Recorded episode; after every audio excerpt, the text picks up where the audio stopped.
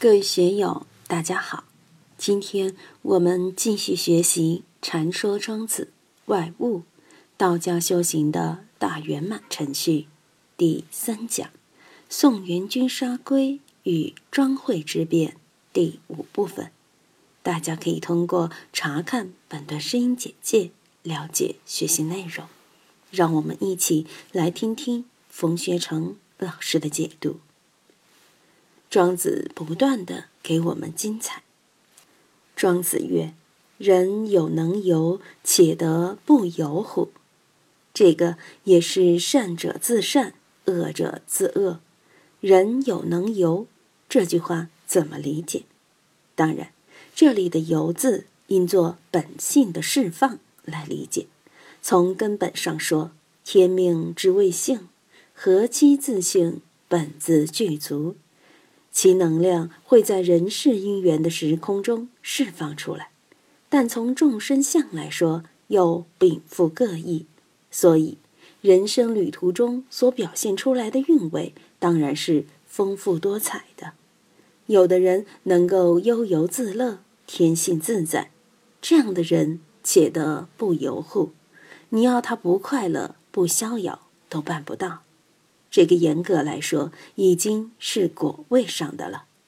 有的人天性豁达，天性开朗，不论在顺境之中，还是在逆境之中，都能自得其乐，逍遥自在，千斤担子也压不倒他。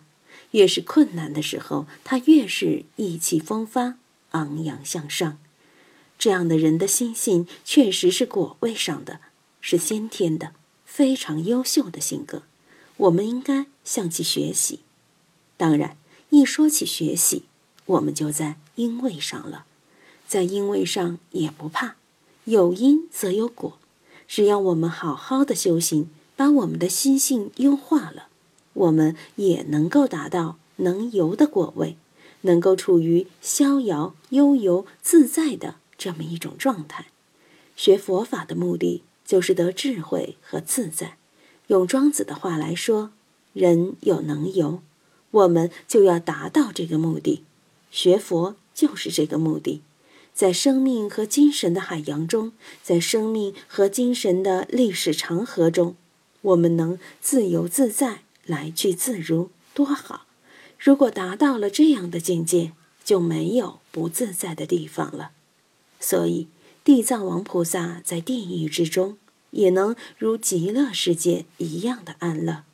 如果你把地狱里的恶鬼放到极乐世界去，恶鬼的感觉还是和在地狱里一样，心没有变，到哪里都一个样。是地狱众生的心性，到了天堂里面还是地狱；是天堂的心性，到了地狱仍然是天堂。这就叫三界唯心，万法唯识，唯心所现，唯识所变。这个观念展开以后，庄子和佛法是丝丝入扣。人而不能游，且得游乎？人之能游，是在其所能的半径内，超过这个半径，他就不能了。佛教讲缘起，讲因缘成就。如果因缘缺失，那个时能成吗？众生禀赋各异，各有长短之处。用菜根谭的话来说，人之际遇有奇有不奇，而能使己独奇乎？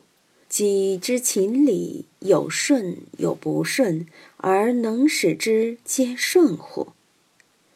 所以，庄子多次强调。知止于其所不知，至矣。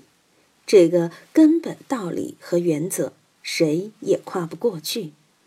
我们把眼光投向社会，有的人冤家债主，天天把他缠住，永远都不开心，永远都是抑郁症，永远都是别人欠了他的钱，欠了他的情，满腹牢骚。这样的人能够自在的起来吗？绝对自在不起来的。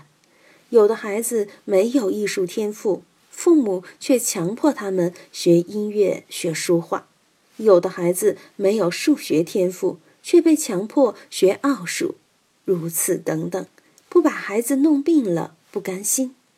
所以，庄子这类语言对世人应是醍醐灌顶，但又有多少人明白其中之意呢？夫流遁之志，决绝之行，一，其非置之厚德之任与？有的人自己逃避社会，遁入山林，有这样的心，就不是真正的道人。真正看破红尘出家的，毕竟是少数。我们知道，有些人出家不是这样的，不是为道而出家。哎呀！社会上受到打压了，过得不顺了，一怒出家了。有的人谈恋爱没有入局，谈得自己很痛苦，为了斩断情网情丝而出家了。这些不是在道上有感觉的人，就属于流遁之志、决绝之行。这样的人有没有？若细心观察，也不少。他们受情绪所掌控。受自己低俗的情绪所左右，就给自己带来了麻烦。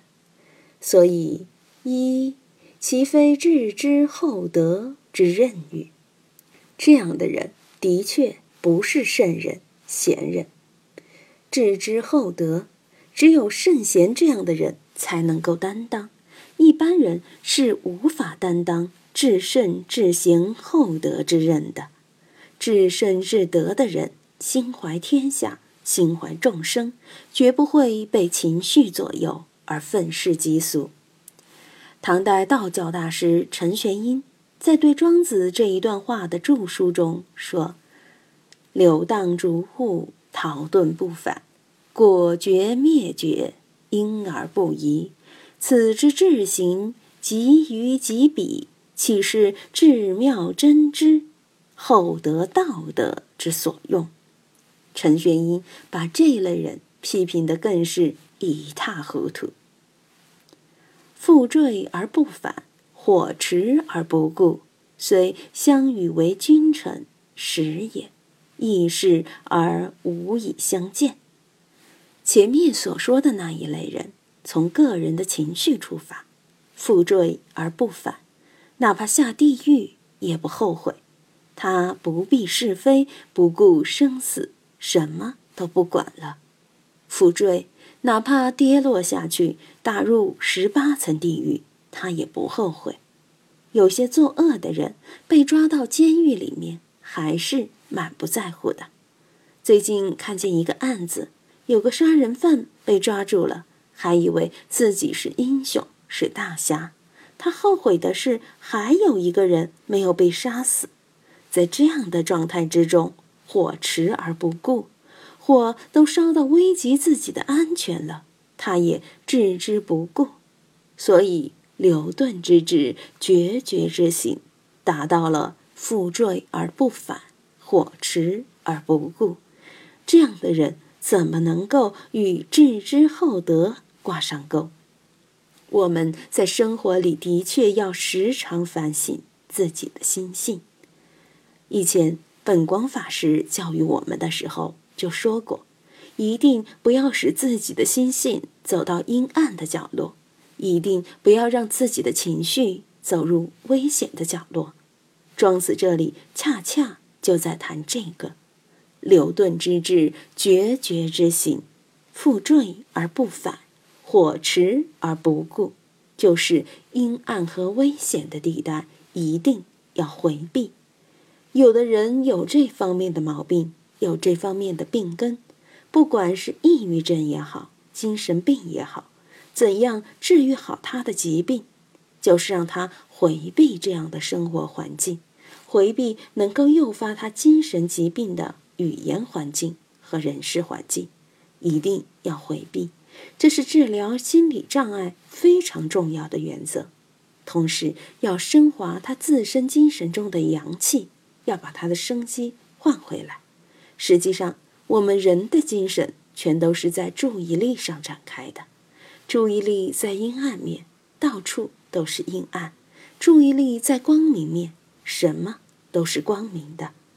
心理方面有病的人，就是要让他把注意力远离能引发精神疾病的精神环境，进入一种光明的、新鲜的、健康的精神地带。只要他的注意力能够长久的稳定在健康光明的地带，他就没有病了。很多搞精神治疗的人不知道用这种方法唤起别人的生机，老是要教一些这样那样的方法，让别人去倾吐倾诉。这个恰恰是反复熏习的过程，越熏习，病情就越重。倾诉、痛哭。都是傻办法，哭的老师、医生都成精神病了，装了一肚子的精神垃圾。今天就读到这里，欢迎大家在评论中分享所思所得。我是万万，我在成都龙江书院为您读书。